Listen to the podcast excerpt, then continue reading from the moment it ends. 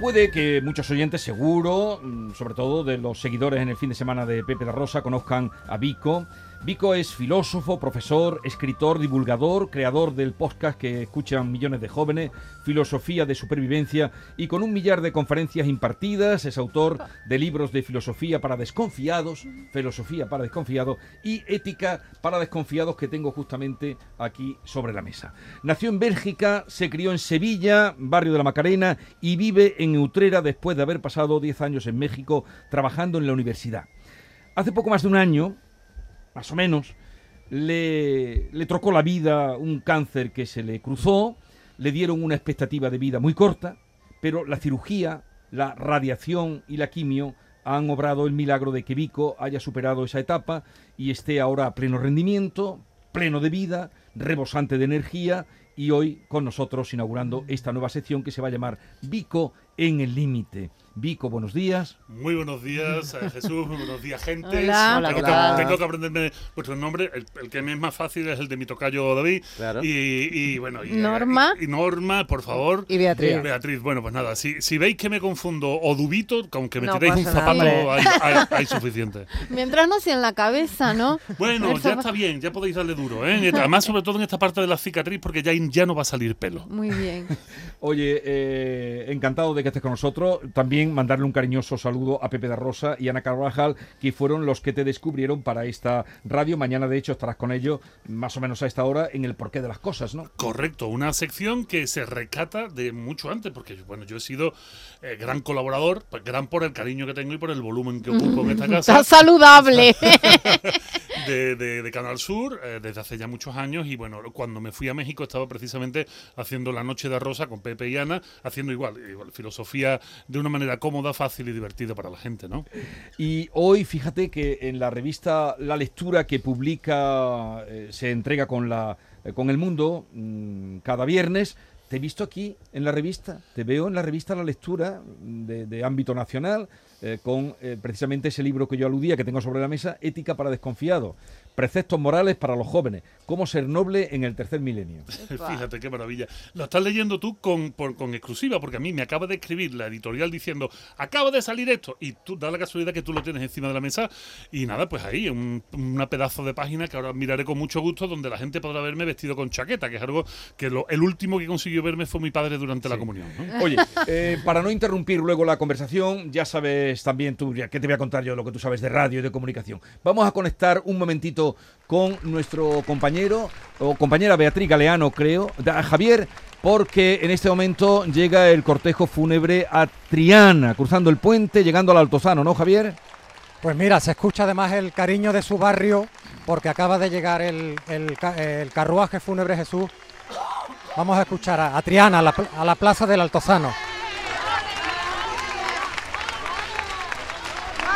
Muchísima gente. Y le tiran flores, claveles.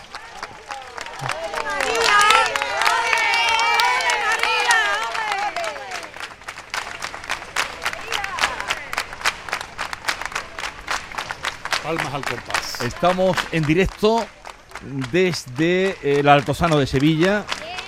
Y enfilando Jesús la, la calle Pureza, donde está la capilla de los marineros, la sede de la Hermandad de la Esperanza de, de Triana, y un poquito más adelante, muy cerquita, a unos metros, la parroquia de Nuestra Señora de Santana.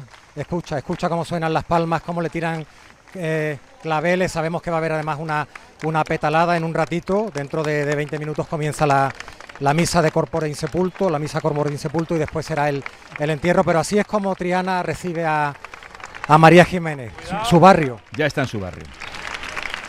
Ya está en su barrio.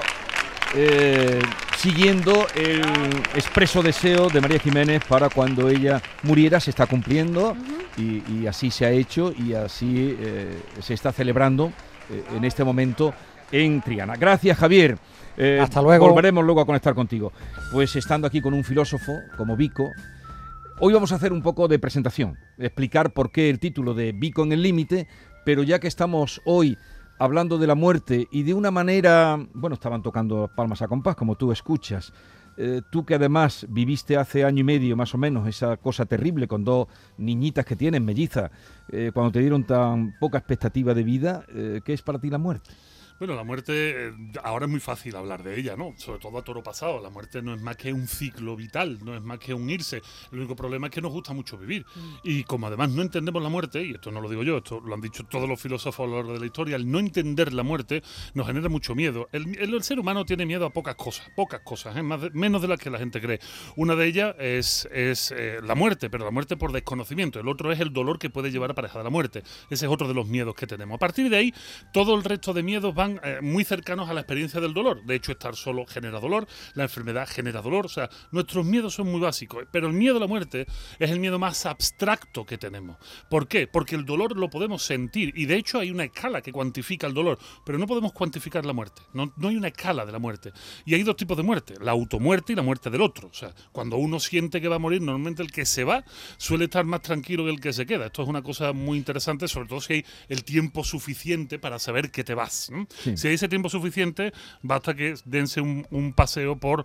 No se lo den, por favor. Esto, esto es metafórico, háganme el favor, el chingado favor de no hacerlo.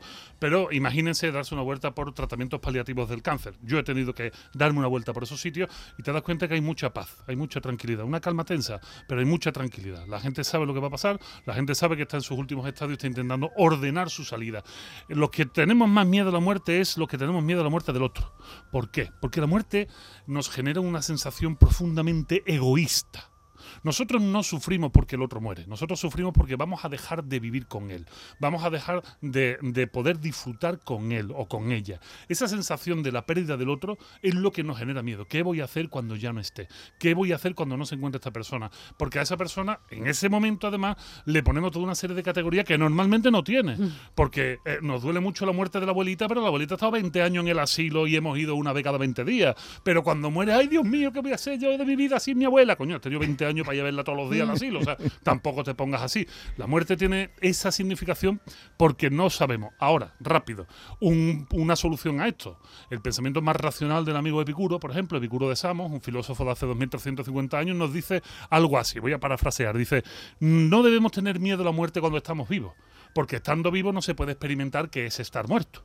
Y no debemos temer a la muerte cuando hayamos muerto. Porque una vez que hayamos muerto, no sentimos absolutamente nada. Así que vamos a aprovechar, tanto los vivos como los que sabemos que nos vamos a morir inminentemente, porque todos sabemos que nos vamos a morir, de vivir bien, coño, de vivir a gusto y no meternos en muchos jaleos. Pero eso que tú estás explicando, tan lógico, tan fácil, tan sencillo, luego. mm, es muy- Luego no se cumple. Luego no se cumple, porque Claro. no, si ya cuando no esté, pues ¿qué más da? Ya Claro, no estoy. Claro, claro. ¿Por qué sufrir ahora? Y si estoy ahora, porque, pero bueno, es, eh, tenemos que educarnos en eso. El miedo de la muerte puede ser tam- también el, el miedo a lo desconocido, como no tenemos ni eso. idea de lo que viene después. Correcto, correcto. Y luego también hay otra cosa, sobre todo en nuestra cultura occidental, porque en otras sí que se trata un poquito más, y es eh, educar. No hay vida sin muerte, no hay muerte sin vida. Sin Sí es. embargo, no nos educan para la muerte del otro, porque como bien dices, cuando ya no estemos, pues ya no estamos. Y, y de hecho esto es, esto es un gran error pedagógico, ¿no? A los niños hay que educarlos en la muerte. A los niños hay que enseñarles que las cosas se mueren. O sea, tanto los animales como los animales a dos patas, que no son ratas, pero como decía Paquita del Barrio, nosotros los seres humanos,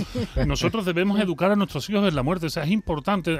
Este, este exceso de proteccionismo, cuando hay una película y dice, ¿qué ha pasado, papá? Ya no, ¿qué le pasa? No, no, pues hija, que se ha muerto. ¿Y qué es eso? Que ya no va a estar más. Y hay que explicarlo. Y desde muy chico. Porque si no lo explicamos desde muy chico, entonces lo que estamos dejando es un espacio, que no digo que esté mal, pero ya nos estamos acercando a los límites, que es donde, donde estamos trabajando, ya nos estamos acercando a la invención del pensamiento mágico. ¿El pensamiento mágico qué es? Pues de intentar dar una solución fantasiosa o mágica a problemas que nos cuesta mucho trabajo entender o que de plano no entendemos. Y entonces se abre esa ventana al pensamiento mágico y tratamos a los niños desde el pensamiento mágico. O sea, la aparición de personajes como, eh, yo qué sé, Papá Noel, eh, el ratoncito Pérez, los Reyes Magos, todo esto es pensamiento mágico. Y eso entra, aunque la gente no se dé cuenta, en ese paquete estamos metiendo también a Superman, a Batman, estamos metiendo a la muerte, estamos metiendo muchas emociones, estamos metiendo muchas cosas. Con lo que al final el niño hace un totus revolutum, una especie de cajón desastre, y después se generan estos traumas extraños. Es que yo creía, es que yo pensaba, es que. No, no, hay que intentar, en lo- la medida de lo posible, aterrizar en la realidad, siempre que ellos puedan entenderlo, claro. Como hoy queremos hacer un poco de presentación, saldrán muchas cosas de Vico. Eh, me gustaría saber, mucha gente se preguntará, ¿sigues vinculado a México, a la Universidad de México? No te quieren soltar, eh, pero ¿y 10 años en México? ¿Qué, mm, ¿Qué te has traído de allí? Bueno, me he traído lo más maravilloso del mundo. Me he traído, ¿Y por qué te viniste de allí? Me, me he traído a mis dos hijas y me he traído a mi Mm. esposa. Mi esposa es mexicana, aunque ya llevamos 20 años, 20 años casados. Me he traído a mis dos hijas, me he traído un bagaje cultural bestial, me he traído una experiencia increíble que era la de no saber que me iba a dedicar a la filosofía de facto. Yo iba más bien en mi papel de productor cultural, que es lo que durante Que es lo muchos que años en la Universidad de Sevilla Claro, hacía- haciendo. claro, yo era organizador de congresos y eventos multitudinarios en la Universidad de Sevilla, Factor Humano era una- uno de los congresos que yo hacía y muchos otros más, y de repente allí se me abre la oportunidad de empezar a dar conferencias, me convierto además en el personaje que da la bienvenida a los alumnos de nuevo ingreso de nada más y nada menos la Universidad Nacional Autónoma de México, 380.000 alumnos, ahí queda, ¿eh? ahí queda encima de la mesa, me invitan a ser yo quien les dé la bienvenida a la institución y a partir de ese momento pues todo se empieza a disparar, esas conferencias se materializan en un libro que se convierte en Filosofía para Desconfiados, libro que a la primera tacada deciden publicar en Planeta, que también Sí. me deja me deja loco y para y lo que más loco me deja es que la primera edición fue de 12.000 ejemplares y vamos ya por la sexta. O sea, imagínate la, la locura, ¿no? Y de ahí pasamos a Ética para Desconfiados, en México va también por la séptima edición, sexta o séptima edición, y bueno, pues se me cruza el cáncer, ¿no? Se me cruza esa experiencia tan cercana a la muerte, tan cercana a una realidad. Actúo y me vengo para acá, porque bueno, pues eh, lo que, de lo que tanto nos quejamos los andaluces los españoles de nuestra institución, de lo que tanto nos quejamos de qué mal va esto, qué podrido está todo, pues mire usted, no va tan mal. Si, podrán ir mal los políticos, podrán ser unos chuflos, unos mercachifles, pero la realidad es que si España se mantiene es por las instituciones. Son nuestras instituciones los que nos dan fuerza. Y podrán cambiar, venir, pero las instituciones nos sustentan. En México no pasa esto. En México las instituciones tienen los pies de barro, de tal manera que una enfermedad como la mía, que no es que fuese fácilmente curable, pero que era tratable, se convertía en un lujo. En un lujo para mí, que yo podía venir a España, que yo tenía lo- las posibilidades de venirme. La gente que la tiene allí se muere en la, en la puerta del hospital. Y entonces, pues me tuve que volver y resulta que da la casualidad que el oncólogo de México me dice, oye, tú no podrás volverte a España a tratarte. Digo, sí, claro. Y a Sevilla te puedes volver a Sevilla, que un mexicano no tiene por qué saber que mi acento es de Sevilla. sevillano. Digo, hombre, ¿qué me dices, tío? Si yo soy de Sevilla, si yo me crío en la Macarena. Y dice, ahí, ahí, al Hospital Virgen Macarena. Digo, no, hombre, yo, yo buscando la cámara oculta por todas partes, me están mandando a mi casa a salvarme. Y me dice, mira, es que el mejor médico oncológico, de dermatología oncológica, especialista en inmunoterapia, el doctor David Moreno, desde aquí un, un abrazo a David Moreno, está en el Hospital Virgen Macarena de Sevilla, es el mejor del mundo y es quien te puede sacar de este agujero. Y, Emocionante. y bueno, pero, pues aquí pero sobre todo está muy bien la reflexión que haces para que no que seamos críticos, pero que no nos pasemos. No que, nos que en México lo que tú estás diciendo, ¿cuánto te costó los tratamientos que tú tuviste allí? Tuviste que dar conferencias Eh, hasta a las Herido, herido. De hecho, si entran, si ustedes en mi Facebook, en mis redes sociales, verán que hay algunas conferencias en el mes precisamente de agosto de hace un año, en el que salgo con un gorrito dando la conferencia, porque yo tenía una cicatriz en la cabeza del tamaño de una lata de Coca-Cola, que la sigo teniendo, pero ya curada. En ese momento, al dormir en los, en los hoteles, pues te- me despertaba sangrando porque simplemente no se podía dejar de trabajar. Porque tenías que pagar el claro, había que pagar la factura. claro. Eh, Ahora, alguna pregunta, porque ya digo, hoy es tema de presentación de Vico, eh, al que yo he oído con Pepe de la Rosa y tenía, y luego con Cremades, que has estado este año, porque eh, también es. Hemos estado este verano, sí. Este verano. Oye, eh, el título que has puesto a esta sección, eh, Desde el Límite, ¿por qué? Pues porque me parece. Vico desde el límite, Mira, somos una tierra de límite. Esto es muy interesante. Somos andaluces y no nos damos cuenta que muchísimos de nuestros pueblos llevan, llevan como apellido frontera. Uh, muchísimo. Desde Arco, Jerez, bueno, y podríamos seguir. ¿eh? Hay, hay Morón, hay un montón de fronteras. ¿Y qué son las fronteras? Los romanos a las fronteras le llamaban límites. Límites es el plural de limes, de frontera. Limes es la palabra romana, la palabra latina para determinar la frontera. Sin embargo, y aquí me, me voy a subir, los filósofos somos muy de subirnos en los hombros de gigantes, ¿no? Ah, eso, eso lo decía Aristóteles. No, Eso lo han dicho un montón de gente y no saben quién es. vi- Piensan que vi lejos porque me subí en el, hombro de el gigante. hombre de gigante. Eso lo, hizo- lo dijo Francis Bacon. Y después lo dijo otro más y después otro. Y luego otro, pero está muy bien traído. Sí, eh, bueno, pues eh, a nosotros nos gusta subirnos en nombre de gigante y es el gran Eugenio Tría, que ha fallecido ya hace algunos años, del que pude ser alumno, una cosa maravillosa, una experiencia fabulosa con un amigo común, con Pisco Lira. Estuvimos Ah. en Madrid en el Círculo de Bellas Artes una semana entera mamando de, de la teta de Eugenio. Eugenio tenía su filosofía del límite y nos explicaba lo siguiente. El límite, la frontera, no es una línea en la tierra. Una línea de tierra es algo demasiado sencillo. Una frontera, un limes, es un espacio de tierra muy amplio donde se encuentran dos culturas. Y mientras no se están dando de bofetones, lo que están haciendo es evolucionar, están desarrollándose. Porque la única posibilidad de evolución del ser humano, y esto lo podemos ver, por ejemplo, en, en la, en la, mm, historia de Egipto, es el mestizaje. El mestizaje. El mestizaje cultural es lo que nos permite evolucionar. Y precisamente es en los límites del Imperio Romano, en estos limes, donde se daba esta posibilidad de encuentro de diferentes culturas los unos con los otros y donde se daban el lujo de poder pensar diferente de cómo se pensaba en los interiores de cada uno de estos imperios. Por ejemplo, me viene a la cabeza el imperio germánico. ¿no?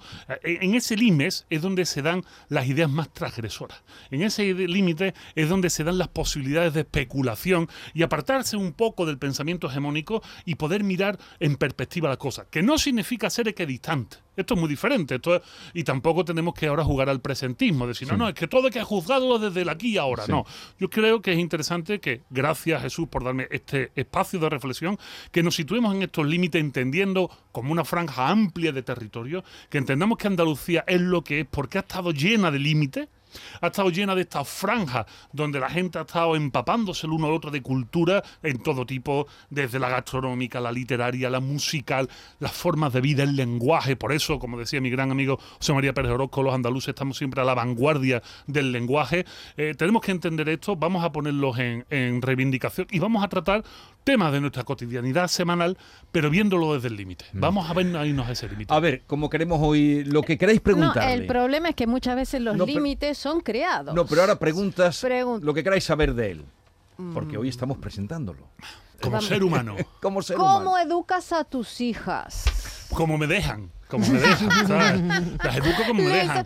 Me superan por muchísimo, no tienen más de cuatro años, to- todavía no, han, cu- todavía no han cumplido los cuatro años. eh, y nada, pues como, como siempre, los adultos no nos damos cuenta lo in- muy inteligente que éramos cuando éramos niños.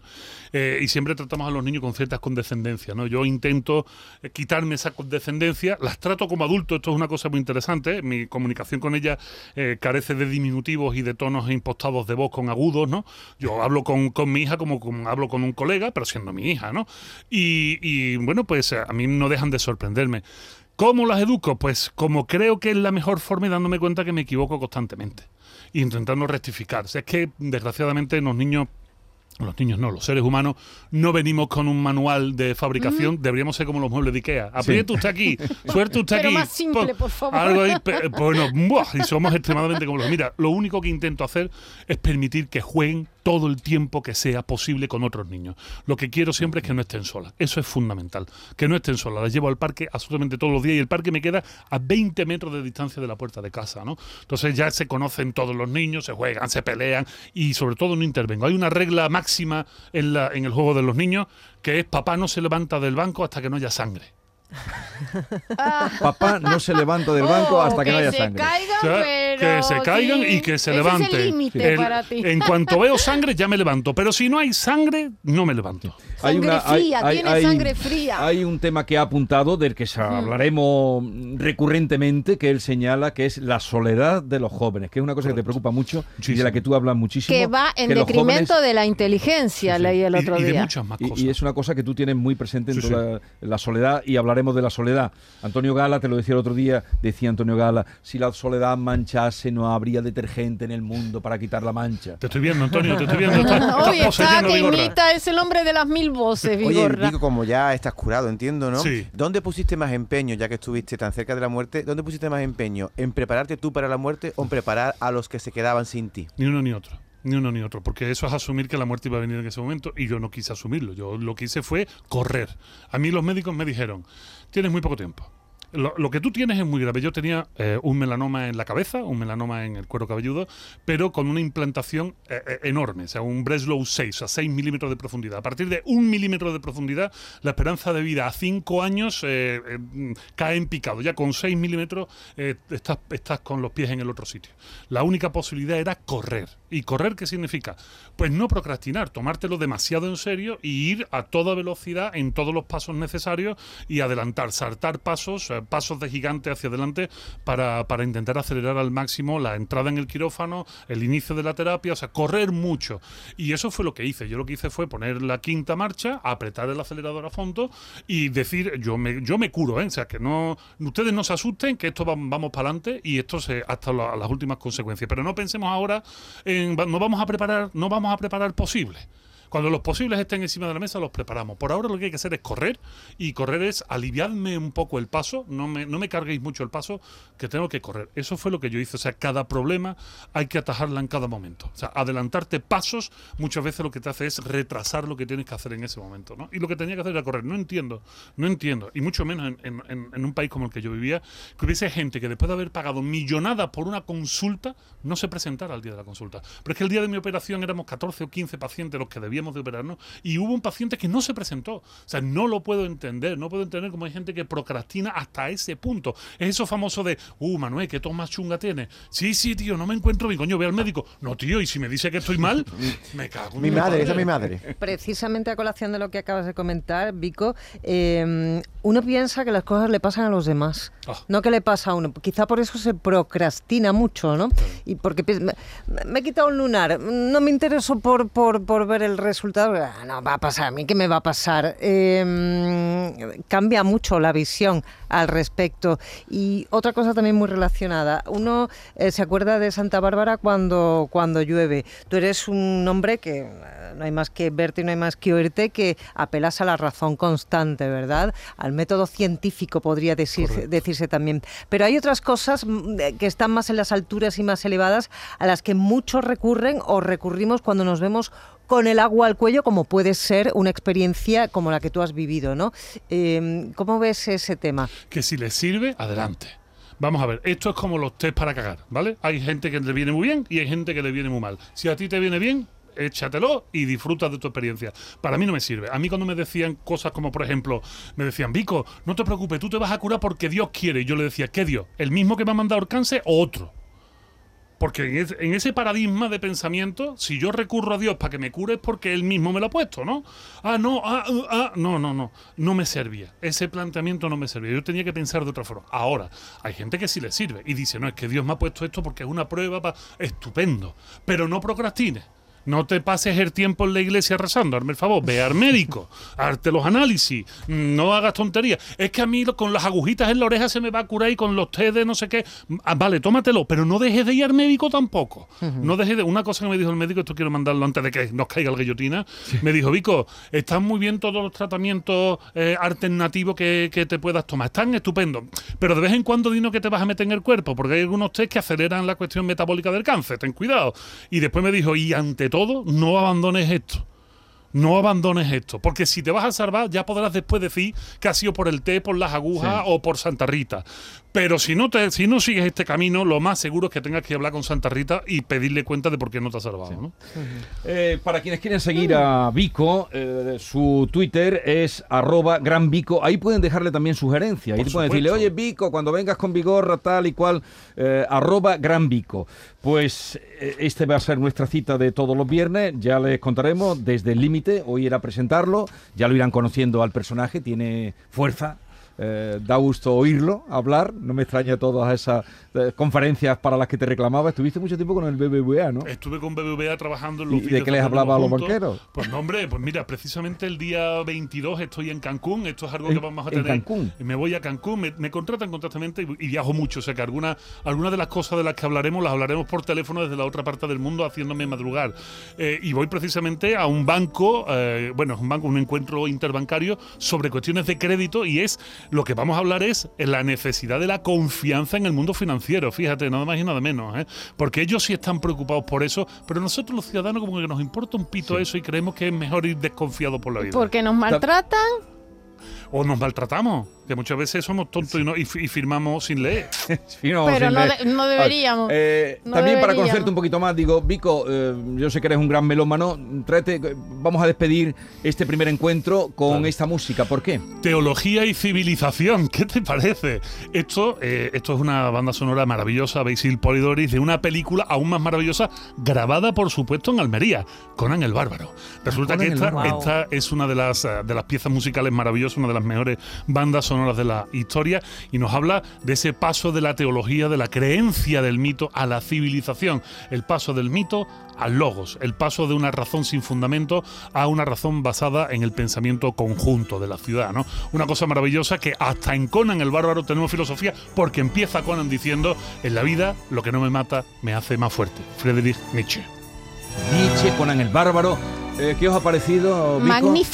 Eh, eh, ¿Os gusta? Sí. A mí me deja un pozo de preguntas para el Sí, próximo pero día. ya el próximo día, porque hoy vamos a, a ir a presentarlo eh, y el próximo viernes aquí nos encontramos.